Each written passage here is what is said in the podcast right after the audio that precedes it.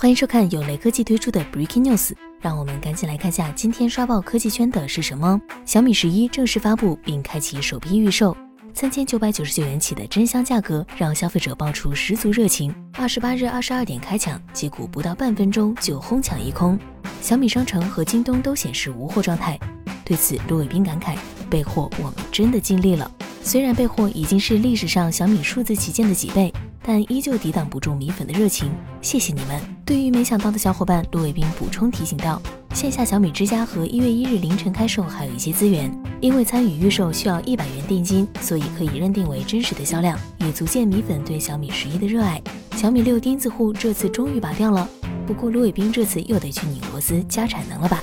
小米十一的产品力让它成功被大量消费者青睐。不只是首发骁龙八八八，屏幕、机身外观、充电等一系列的进步都让它看起来相当诱人。有购机需求的消费者自然会用真金白银投票。小米十一首批预售快速售罄，既有手机本身真香的缘故，也有骁龙八八八和产品上市初期产能爬坡的关系存在。考虑到小米已经暗示年前可能有百万级备货，将来或许能轻松购买到小米十一。